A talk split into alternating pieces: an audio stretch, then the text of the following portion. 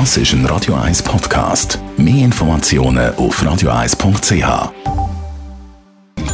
Netto, das Radio 1 Wirtschaftsmagazin für Konsumentinnen und Konsumenten, wird Ihnen präsentiert von Tracker.ch, der weltweit führende Anbieter für mobile Ortungslösungen. Adrian Sutter.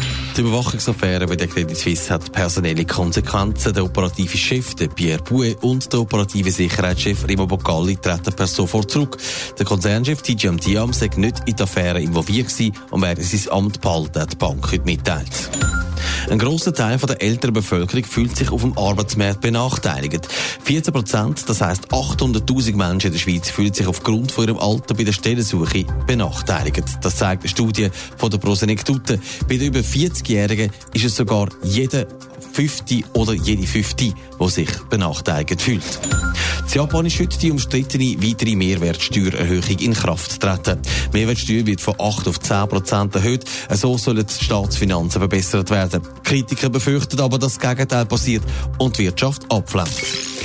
Credit Suisse kommt im Überwachungsskandal um den Top-Banker Balkan immer mehr unter Druck. Jetzt hat der Fall eine weitere tragische Wendung genommen. Adrian Sutter soll sogar ein Todesopfer gefordert haben. Ja, es geht um den Vermittler, der zwischen der Bank und Credit Suisse geschafft hat und im Auftrag von der Bank einer Sicherheitsfirma den Auftrag gegeben hat, den Iqbalkan zu überwachen. Die Überwachung ist ja bekanntermaßen schiefgelaufen und alles ist aufgeflogen.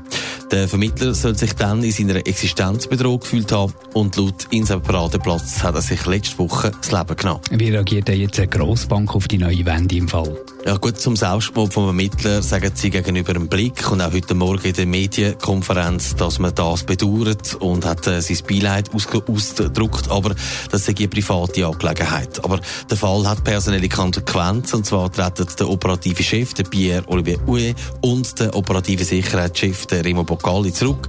Der Konzernchef, der Tijiam Tiam, der sei nicht involviert gewesen und er werde ja seinen Posten behalten. Aber der Suisse Verwaltungsrat Urs Rohner ist an der Medienkonferenz deutlich geworden. Aus meiner Sicht, aber aus der Sicht des ganzen Verwaltungsrates, war dieser Auftrag zur Überwachung falsch und unangemessen, auch wenn sie subjektiv zum Schutz der Interessen der Gesellschaft angeordnet wurde.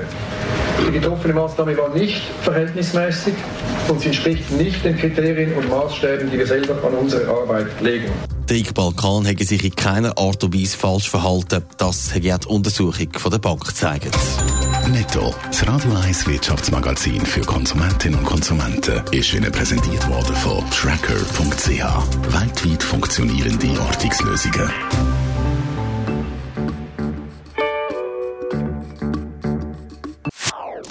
Das ist ein Radio 1 Podcast. Mehr Informationen auf radio1.ch.